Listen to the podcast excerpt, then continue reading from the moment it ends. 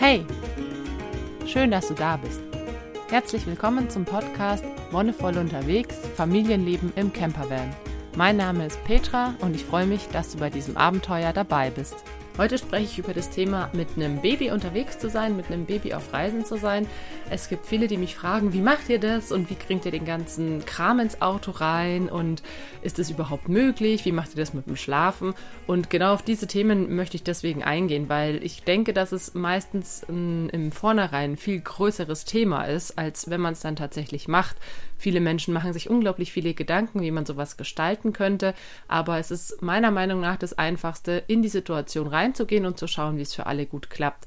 Ich muss aber auch dazu sagen, nachdem das mein drittes Kind ist, haben wir schon einiges an Erfahrungen auch mit den anderen beiden sammeln können. Und deswegen möchte ich auch da ein bisschen darüber erzählen, wie wir das in den vorherigen Urlauben, als wir noch mit dem Rad unterwegs waren, gemacht haben, weil ich denke, das hat unsere Erfahrung auch ganz klar geprägt. Außerdem vorneweg muss ich sagen, dass wir von Haus aus einen relativ, hm, wie soll ich sagen, nicht sparsamen, aber ich sag mal reduzierten Lebensstil haben.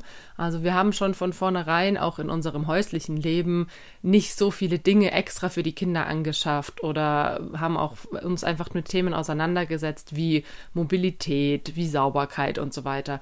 Was man denn tatsächlich braucht für ein Kind oder für ein Baby, für ein Neugeborenes im Speziellen und haben da schon für uns festgestellt, dass das, was dir auch so Werbung und Industrie eigentlich als unbedingt notwendig verkaufen, doch meistens ein ziemlicher Quatsch ist. Also zum Beispiel haben wir auch in unserem häuslichen Leben nie einen Kinderwagen besessen.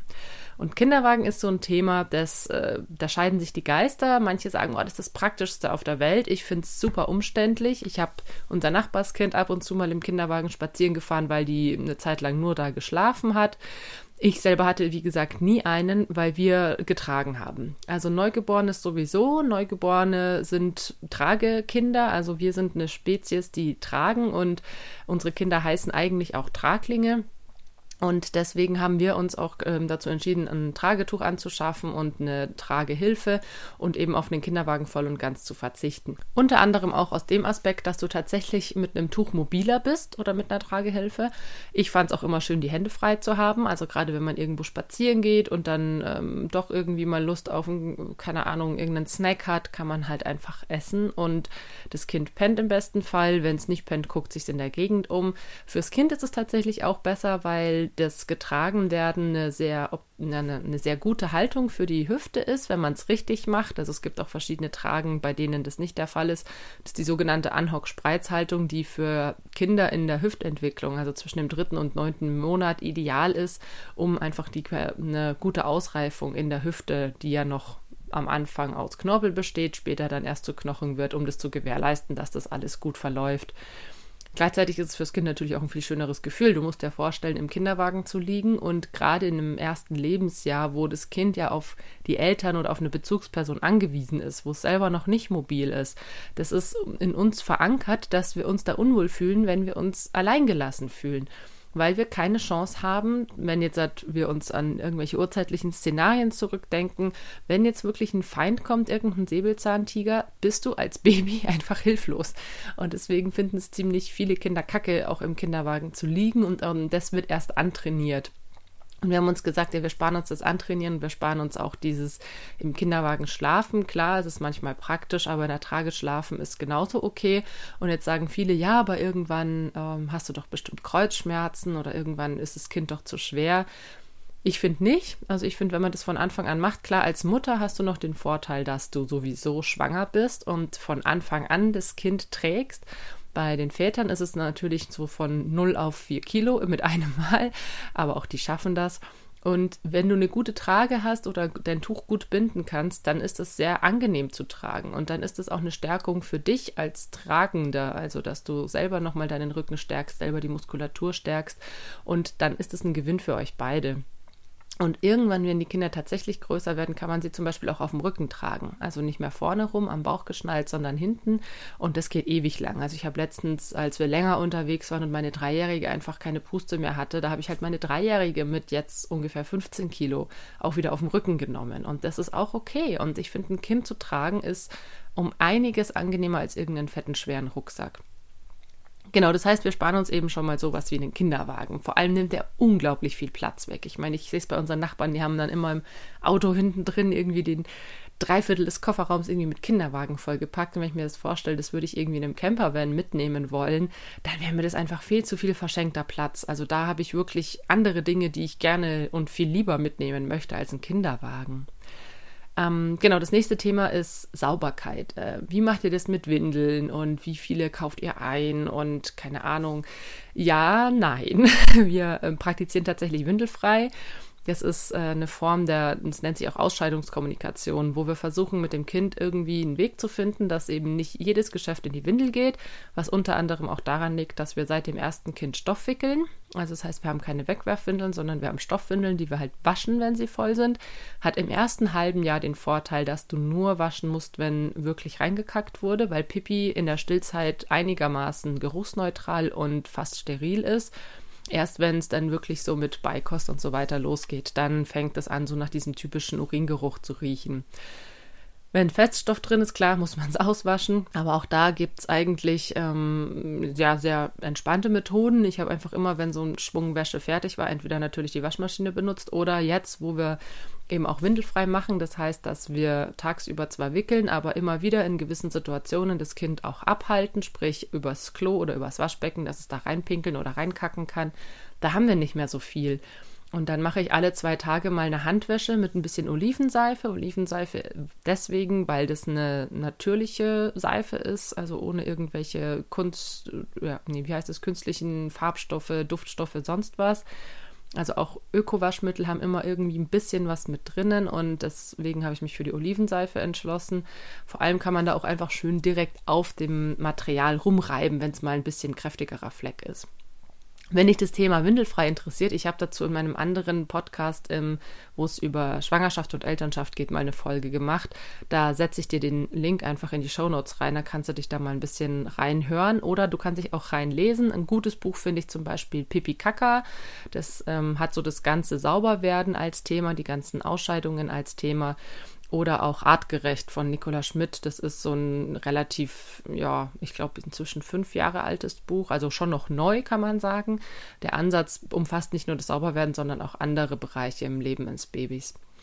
Genau, das heißt, wir haben mit den Stoffwindeln tatsächlich ein bisschen mehr Gepäck als mit Wegwerfwindeln. Allerdings, wenn man ähm, überlegt, ein anderes befreundetes Pärchen ist tatsächlich für drei Wochen mal mit dem Camper weggefahren und hat tatsächlich einfach für die Zeit drei Päckchen Windeln, also Wegwerfwindeln mitgenommen. Und das nimmt dann auch schon irgendwann echt viel Platz weg. Deswegen ähm, ist es klar, gar nicht mehr so viel um, wenn man jetzt sagt, man hat irgendwie 15 Stoffwindeln oder 15 Einlagen. Wir nehmen teilweise einfach auch Mulltücher oder man hat jetzt wirklich die großen Päckchen mit Windeln. Also deswegen ähm, ist auch immer so die Frage natürlich, wie viel Platz man hat und ob man auch eine Möglichkeit hat, die angepinkelten Windeln irgendwo gut aufzuheben. Also ich habe da zum Beispiel einen Wetbag, das heißt einfach eine Tasche, die ähm, imprägniert ist, die Feuchtigkeit nicht durchlässt, aber die das Ganze ein bisschen atmungsaktiver macht. Nicht, nicht wie eine Plastiktüte, sondern eher so wie ein Softshell-Stoff. Ne, der lässt ja auch, wenn du schwitzt, so ein bisschen dieses Dampfige raus, aber es hält trotzdem trocken. Die Wickelsituation oder generell Hygienesituationen mit einem Baby sind natürlich für ein Neugeborenes insofern herausfordernd, weil du da wirklich darauf achten solltest, dass es warm genug ist. Wenn du jetzt irgendwie im Winter zum Nordkap fährst, dann und ja, mit Temperaturen um die minus 10, minus 20 Grad in Norwegen, ja, dann solltest du wirklich gucken, wie du eine einigermaßen angenehme Atmosphäre zum Wickeln und zum Umziehen schaffen kannst. Umziehen muss man gar nicht so oft. Also wir haben ganz viel Wolle-Seide-Sachen. äh, die Wolle ist, kennst du vielleicht, ein Naturprodukt, das sich selbst so ein bisschen reinigt. Das ist super praktisch. Da kann man wirklich drei, vier, fünf Tage das gleiche Teil anhaben. Babys schwitzen auch noch nicht. Insofern ist es dann wirklich erst nötig zu wechseln, wenn es mal irgendwie angeschlabbert wurde oder eben vollgepinkelt oder was auch immer. Und da sollte man wirklich gucken, hey, wenn's, wenn ihr irgendwo unterwegs seid, wo es kalt ist, dass ihr eine gute Atmosphäre schafft, vielleicht tatsächlich auch irgendeine Möglichkeit für eine kurze Zeit eine schöne, warme, mucklige Temperatur zu erzeugen. Ich meine, wenn man sowas plant, hat man im meisten Fall ja doch eine Standheizung drin, nicht so wie wir. Ähm, und dann hast du aber auch immer die Chance natürlich, dass dein Kind auch mal woanders gewickelt wird. Also dann sucht er auch wirklich, haben wir auch ganz oft gemacht, als wir jetzt im Sommer unterwegs waren, haben wir einfach ganz oft irgendwo in einem Restaurant oder ähm, irgendwo in der, naja, nicht Kneipe, wie heißt es, Bar, genau, Café Oder auch in Unis, wenn du in großen Städten bist, große Unistädte, die ähm, haben meistens auch irgendwo einen Wickelraum, weil es ist inzwischen auch üblich, dass ähm, eben an der Uni Kinder bekommen werden, sowohl von Studierendenseite als auch von ähm, Profseite. Und gibt es teilweise auch interne Kitas oder sowas. Aber meistens gibt es auch irgendwo einen Platz, wo man mal in Ruhe wickeln kann. Es muss jetzt nicht unbedingt gleich ein ganzes Wickeltisch-Paradies sein, sondern es reicht ja schon einfach ein kleiner Raum, wo ein Tisch drin steht, wo ihr kurze Zeit ungestört seid. Und insofern such dir da wirklich einfach die Möglichkeiten raus, die für dich in Frage kommen, ob du es jetzt im Bus machst oder ob du es eben woanders machst. Und dann findet ihr da auf jeden Fall einen guten Weg. Das nächste Thema ist natürlich Schlafen, weil ich auch gefragt wurde, hey, ähm, wie macht ihr das zu fünft im Bus? Klar, ihr habt irgendwie dieses Aufstelldach und so, aber wo schläft denn euer Baby? naja, das Baby schläft so wie bei uns, wenn wir zu Hause sind, auch ähm, mit im Elternbett. Also das nennt sich einfach Co-Sleeping bzw. Co-Bedding. Das ist auch aus diesem artgerecht-Kontext entlehnt. Auch hier mit dem Hintergrund, dass Babys besser schlafen, wenn sie in der Nähe der Eltern oder einer Bezugsperson liegen auch hier dieses archaische Grundmotiv, wenn ich alleine bin, dann ähm, ja, kann es gut sein, dass mich jemand frisst. Das heißt, auch Babys, die wirklich, manche Eltern denken so, oh ja, okay, wenn die klein sind, dann kann ich die einfach hinlegen und dann schlafen die. Das geht manchmal. Also bei unserer Tochter ging das jetzt auch, dass die so in den ersten zwei Monaten, wenn die mal geschlafen hat, dann war die wirklich weg. Ne? Dann konntest du die auf die Couch legen, konntest eben herumwuseln und so weiter. Irgendwann ging es halt nicht mehr. Okay, dann äh, pennt die halt entweder beim Tragen oder du musst dich halt daneben setzen, dass sie einen Körperkontakt spürt, ne, dass du einfach dich so hinsetzt, dass irgendwie eine Hand am Bein ist oder so, keine Ahnung. Wenn man unterwegs ist, wie gesagt, dann hauptsächlich in der Trage, dass sie in der Trage pennt. Das ist eigentlich auch ziemlich entspannt. Oder als wir eben auch mit den beiden Großen unterwegs waren, die haben dann oft beim Fahrradfahren im Hänger einfach nochmal gepennt. Das Fahrradfahren ist natürlich was, was äh, für viele Kinder ziemlich entspannend ist. Also unser Sohn hat auch ganz oft im Sitz gepennt, also im, im hinteren Sitz. Und das ist natürlich auch was, da kann man sich so ein bisschen danach richten, was die Kinder für Schlafrhythmen haben, wenn sie einen Schlafrhythmus haben. Manche haben auch keinen Schlafrhythmus. Ähm, und dann so ein bisschen sich danach ausrichten, okay, wenn wir jetzt zum Beispiel fahren wollen, manche Kinder schlafen ja auch super im Auto, können wir das vielleicht eben zu einer Schlafenszeit machen oder wenn wir eben nicht unterwegs sind, sondern an einem festen Platz stehen, wie kann man das eben zum Beispiel mit Spaziergängen oder sowas kombinieren? Oder dann eben für eine Stunde einfach mal im Camper zu hocken und was zu arbeiten oder zu lesen oder so, wenn das Kind schläft. Und ich denke, viele erwarten, dass man irgendwie dem Kind von Anfang an ein eigenes Bett oder ein eigenes Reich schaffen müsste, weil es in unserer Gesellschaft so üblich ist. Ähm, das hat ganz viel mit dem Streben nach Individualität und nach Unabhängigkeit zu tun und das ist auch echt schön und gut, aber im ersten Lebensjahr halt vollkommen überflüssig. Weil erstens, gerade wenn man stillt, ist es ein super krasser Act, dann halt irgendwie im blödsten Fall alle Dreiviertelstunde rüber zu gehen und das Kind zu beruhigen. Und im Bus ist es das Gleiche. Wenn du dein eigenes Bett fürs Kind hast, dann musst du es rausheben, reinheben und am im Endeffekt wird es sowieso bei dir liegen. Und manche sagen, sie fühlen sich eingeschränkt dadurch, dass dann ein Kind neben ihnen liegt, weil man sich da nicht mehr so gut rumrollen kann, nicht mehr so gut bewegen kann. Ja, teilweise, aber inzwischen bin ich zum Beispiel auch einfach voll und ganz dran gewöhnt. Ich meine, klar, mein Sohn ist jetzt fünf und ähm, meine mittlere Tochter drei. Ich habe es seit fünf Jahren einfach so gemacht, ne? Also seit fünfeinhalb Jahren schläft irgendein Kind mit bei mir und man gewöhnt sich an alles und inzwischen schlafe ich auch wieder echt gut bei einem Kind. Am Anfang ist es wirklich ein bisschen anstrengend, aber man stellt sich doch relativ schnell um. Und das habe ich gemerkt, dass es für uns alle einfach die beste Methode ist. Deswegen auch im Bus, wenn ihr ein Baby oder ein kleineres Kind dabei habt, überlegt euch, ob das nicht eine Möglichkeit wäre, das einfach wirklich mit zu euch ins Bett zu nehmen, an die Seite oder zwischen euch, je nachdem, wie es für euch besser ist, auch ob du noch stillst oder nicht oder wie ihr es mit dem Füttern in der Nacht macht, ist natürlich die Frage. Dazu kann ich zum Beispiel gar nichts sagen, weil ich meine Kinder immer so im ersten Lebensjahr gestillt habe und man da nicht zufüttern musste. Deswegen, wie man das mit irgendwelchen Milchmahlzeiten macht, da habe ich wirklich keine Ahnung. Bei uns ist es so, wir haben halt jetzt ganz normal mit ähm, Beikost angefangen. Das Kind, unser drittes Kind, kriegt ab und zu mal so eine Reiswaffel und sowas zu futtern. Das hockt ganz normal mit am Tisch. Das ist für mich, finde ich, auch entspannt, weil wenn man Also ich will niemanden verurteilen, wenn man nicht stillt. Es gibt immer gute Gründe, auch mal nicht zu stillen. Aber es ist einfach super praktisch und ich kann es immer so schwer nachvollziehen, dass man es nicht macht. Weil du musst dich nicht drum kümmern, dass irgendwie die Milch die richtige Temperatur hat. Du musst dieses ganze Pulverzeug nicht mitschleppen. Du hast einfach alles da, was du brauchst. Und irgendwann mit einem halben Jahr, sieben, acht Monaten hat das Kind von sich aus Interesse am Essen. Und dann kannst du anfangen, dem Kind einfach Sachen in die Hand zu drücken, wie mal eine Reiswaffel oder wie mal ein Stück Gurke oder eine Tomate oder was auch immer, ein Stück Apfel. Und klar kannst du auch Brei machen. Wir haben auch angefangen mit Brei, weil unsere Kinder echt richtig geil aufs Essen waren. Manche Kinder haben irgendwie gar keine Lust und dann wird es so versucht reinzudrücken. Das finde ich auch ein bisschen ungünstig. Wenn es nicht ist, ist es nicht.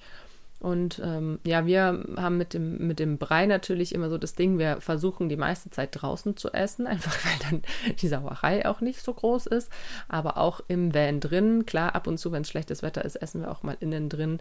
Ähm, guter Tipp ist einfach, wenn du einen empfindlichen Boden hast oder sowas, ein Handtuch drunter zu legen. Oder wir haben zum Beispiel eine Tischdecke, dass wir wirklich einfach das alles rausmachen können und dann abwaschen können und dann ist wieder gut und es, du musst nicht irgendwie anfangen, vom Boden irgendwie Essensreste zu kratzen oder dann am Tisch groß rumzuwischen. Aber das wird sich auch sicher noch ein bisschen verändern, weil wenn ich mir denke, okay, gerade so das Frühstück ist noch eine Mahlzeit, die ich still und Mittag und Abendessen und, und mein Snack zwischendurch gibt es halt dann in, in einer anderen Form.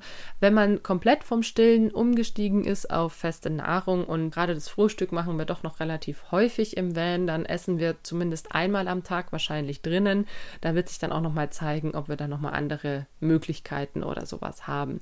Kommt natürlich auch immer darauf an, wie die Kinder mit dem Essen umgehen. Ne? Also manche sind ja super ruhig und lassen sich einfach auch füttern oder nagen da an ihrer Waffel rum. Andere sind halt extrem dabei mit Gestikulieren und mit Hüpfen und mit was auch immer. Da kann man dann höchstens noch die Auswahl der Nahrungsmittel anpassen. Irgendwas, was eben nicht so arg kleckert oder irgendwas, was nicht so klebrig ist. Dann wurde ich auch tatsächlich gefragt, ob ich denke, dass es einen idealen Zeitpunkt für Reisen mit Baby gibt. Und da habe ich ein bisschen drüber nachgedacht und habe festgestellt, dass ich das ganz schwierig zu beantworten finde, weil die Kinder so unterschiedlich sind. Es gibt Kinder, die kannst du ab der Geburt quasi in Autositz setzen und die pennen da. Die pennen einfach, sobald du fährst, die pennen, sobald der Motor angeht, die pennen, sobald sie im Sitz sind. Ich weiß es nicht. Solche Kinder hatte ich nicht. Bei uns war es so, dass wir wirklich erstmal bei allen sie so ein bisschen an diesen Sitz gewöhnen mussten, dass sie Autofahren am Anfang ziemlich ätzend fanden und deswegen haben wir auch am Anfang immer nur kurze Touren gemacht. Also das war mm, nicht so entspannend, wie bei manchen anderen Eltern das sein kann, ähm, was aber wirklich einfach am Kind liegt und an, an eurem Umgang. Wenn ihr sagt, oh, wir haben jetzt aber irgendwie vier Wochen Elternzeit zusammen und danach muss wieder einer von beiden arbeiten gehen, ähm, die müssen wir jetzt irgendwie nutzen ja, dann macht euch vielleicht nicht so extrem krass weit entfernte Ziele irgendwie, die ihr unbedingt sehen wollt. Dann versucht es wirklich mit ein bisschen näheren Zielen. Oder es gibt auch überall in Mitteleuropa echt schöne Orte, an die man fahren kann und die dann teilweise auch echt kinderfreundlich sind. Wenn man mit einem ganz kleinen Baby unterwegs ist, dann ähm, hat man natürlich den Vorteil, dass gerade ein Neugeborenes noch super viel schläft. Aber ich sag, auf jeden Fall sollte man so diese Wochenbettzeit abwarten, einfach um Mutter, Kind und der Familie die Möglichkeit zu geben, sich von dem Ereignis der Geburt ein bisschen zu erholen, je nachdem, wie die Geburt war, und um sich kennenzulernen. Ich meine, dieses Kind ist komplett neu auf dieser Welt. Das musst du dir mal vorstellen. Das war die ganze Zeit, die es äh, vorher in deinem Bauch war, in einem ganz anderen Universum. Da war alles anders. Die Gerüche, die, das Licht. Es hatte alles, was es braucht. Es wurde versorgt und musste sich um nichts kümmern. Und jetzt ist es auf einmal auf dieser Welt und alles ist irgendwie grell und komisch und man hat auf einmal die Möglichkeit, sich auszustrecken und zu strampeln. Und das ist für Kinder tatsächlich in den ersten Wochen eine ganz, ganz krasse Erfahrung. Und deswegen sage ich, man sollte Kinder gerade in dieser Wochenbettzeit nicht überfordern oder nicht, was heißt überfordern, nicht mit noch mehr krassen Eindrücken irgendwie überhäufen. Und je nachdem, was du vorhast, finde ich es eben sehr schön, wenn man sagen kann, man wartet diese sechs bis acht Wochen ab, dass sich alle erholen, dass man sich ein bisschen kennenlernt und macht dann eben kürzere Ausflüge beziehungsweise legt am Tag vielleicht nicht so viel Strecke zurück. Wenn das Kind mitmacht, klar kann man sich überlegen, aber trotzdem solltest du auch immer bewusst machen, dass dieses Sitzen in der Schale für das, für, gerade für ein kleines Kind auch nicht so geil ist, einfach was die ganze Haltung und so weiter angeht. Wenn die Kinder größer werden, dann wird es manchmal einfacher, manchmal auch nicht, je nachdem. Ähm, wie gesagt, wenn das Kind dann schon, ich sag mal, sowas wie regelmäßige Schlafzeiten hat, kann man das natürlich nutzen. Man kann natürlich auch sagen, man fährt irgendwie nachts, um eine größere Strecke zurückzulegen. Aber ich finde ja gerade beim, beim Unterwegssein dem Campervan geht es gar nicht so darum, für mich zumindest nicht, irgendein Ziel zu erreichen, sondern der Weg ist das Ziel. Der Weg, dahin zu kommen, der Weg, den man so macht und auf dem Weg wo man Leute kennenlernt, wo man Erfahrungen sammelt, wo man mit der Kultur in Kontakt kommt und so weiter. Und klar sagen manche, naja, aber die mitteleuropäische Kultur, die unterscheidet sich ja jetzt nicht so arg von Land zu Land. Naja, ich finde schon, dass zum Beispiel Holland eine ganz andere zwischenmenschliche Kultur auch hat als Deutschland. Also allein schon einem Nachbarland ist zu sehen oder Dänemark. Das sind tatsächlich für mich schon in gewisser Weise andere Kulturen, auch weil sie eine andere Geschichte haben und insofern auf jeden Fall eine Reise wert und auch so eine Reise, die in kleineren Etappen erfolgt, wo man nicht einfach nur schnell irgendwie durchs Land durchfährt, weil man irgendwie nach Skandinavien oder äh, keine Ahnung nach äh, sonst wohin will, nach Frankreich sondern das wirklich auch als eigenes Land und als eigene Kultur zu begreifen und zu erfahren. Und gerade diese Länder sind teilweise super kinderfreundlich. Also was wir da für entgegenkommende Menschen erlebt haben, war echt total bereichernd. Und ja, jetzt mit den ähm, größeren ist es halt so, ne, die finden Autofahren an sich für schon okay. Also klar, irgendwann wird es langweilig, wenn man länger unterwegs ist, aber mit denen kann man auch gut Lieder singen oder ähm, Spielchen spielen oder die malen was oder sowas. Das ist dann überhaupt kein Stress. Zu guter Letzt möchte ich nochmal auf ähm, die Frage nach dem Gepäck eingehen. Wie viel Gepäck haben wir denn letztendlich für unser Neugeborenes? Und wie gesagt, wir haben, wie, wir haben keinen Kinderwagen, sondern wir haben eine Trage, wir haben Stoffwindeln und dann haben wir halt einfach Klamotten. Und jetzt ist natürlich so das Ding, wenn man sagt, okay, man ist über einen längeren Zeitraum unterwegs, gerade kleine Kinder wachsen ja doch häufiger oder schneller. Ähm, wie machen wir das mit den Klamotten und mit den Größen? Also ich bin jemand, ich ähm, muss nicht die genau passende Größe für mein Baby haben. Also wenn es ein Teil ist, was ein bisschen zu kurz ist an der Hose, dass es so ein bisschen Hochwasserstyle ist oder dass die Ärmel nur noch so sieben Achtel sind, das stört mich eigentlich nicht, solange es noch warm genug ist fürs Kind. Genau das gleiche andersrum. Wenn es ein Teil ist, was irgendwie zwei Nummern zu groß ist, dann schlage ich es zweimal um, äh, krempel die Ärmel um und dann kann man es genauso gut anziehen. Und deswegen haben wir für uns immer die Klamotten halt mitgenommen, die aktuell sind und die in den nächsten Monaten anstehen. Das ist, hat sich eigentlich immer ganz gut bewährt. Ähm, das ist eine Möglichkeit, mit der man auch gut reduzieren kann. Außerdem haben wir, wie gesagt, viele Wolle-Seide-Sachen oder generell Wollsachen, die erstens ein sehr gutes Hautklima machen, die wärmeregulierend sind und nicht so oft gewaschen werden müssen.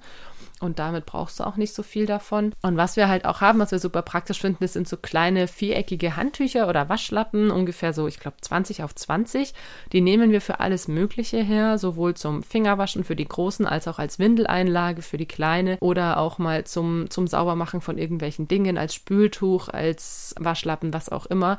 Davon haben wir noch einen Schwung dabei. Und letztendlich haben wir zwei Kisten jetzt fürs Baby extra und es ist von Ikea. Ich muss immer gucken, wie die heißen. Ich will jetzt nicht krass Werbung machen. Du kannst natürlich auch einfach einen Karton oder sowas nehmen. Die Maße sind 30 mal 30 mal 30. Also es ist so ein Würfel, der oben offen ist, wo man Zeug reinschmeißen kann. Und zwei davon haben wir fürs Baby. Also das ist wirklich überschaubar. Das ist eine Menge, die man gut mitnehmen kann. Da ist jetzt halt nicht mit eingerechnet die Trage und der Schlafsack. Aber der Schlafsack, der ist einfach bei den anderen mit dabei und die Trage, die hängt sowieso, wenn wir sie nicht brauchen, am Haken. Insofern nimmt sie nicht so viel Platz weg. Genau, und diese zwei Kisten, ich glaube Sterna heißen die, bin mir aber nicht ganz sicher. Irgendwas mit ST vorne auf jeden Fall. Ähm, die können super gut irgendwo reingeschoben werden. Die kannst du zur Not auch in Fußraum reinschieben, wenn du vorne irgendwie unterm Stuhl noch Platz hast oder ähm, irgendwo anders eine kleine Nische hast, dann kann man da super gut noch sowas verstauen oder man macht halt noch ähm, Hängeregale irgendwo hin, wo man dann diesen Inhalt reintut. Es ist tatsächlich nicht so viel und ich denke, man überschätzt es immer so ein bisschen, wie, ja, wie viel man für ein Kind braucht oder nicht. Und das haben wir auch hier im häuslichen Leben gemerkt. Du wirst mit Geschenken irgendwie zugeballert zur Geburt oder zu Geburtstagen und hast Unmengen an Klamotten, die du aber letztendlich gar nicht anziehst. Und so ist es bei Babys, so ist es bei Erwachsenen, so ist es bei Kindern. Wenn du ausmüsstest und dich für so eine Reise vorbereitest, dann wirst du feststellen, dass du irgendwie auch als erwachsene Person mit vier T-Shirts super gut über die Runden kommst. Okay, und damit war es das für heute. Ich bedanke mich ganz herzlich fürs Zuhören und danke auch an diejenigen, die mir die Fragen gestellt haben. Ähm, Finde ich immer ganz spannend natürlich auch, was euch interessiert, was dich interessiert. Und wenn du eine Frage hast, dann schreib sie mir natürlich auch gerne, entweder über Facebook oder auch an meine E-Mail-Adresse info at wonne-voll.de. Wenn dir die Folge gefallen hat, dann freue ich mich natürlich auch, wenn du es weitersagst, wenn du es teilst oder kommentierst. Und wir hören uns dann in zwei Wochen wieder. Bis dahin wünsche ich dir alles Gute, bon voyage und einen wonnevollen Tag.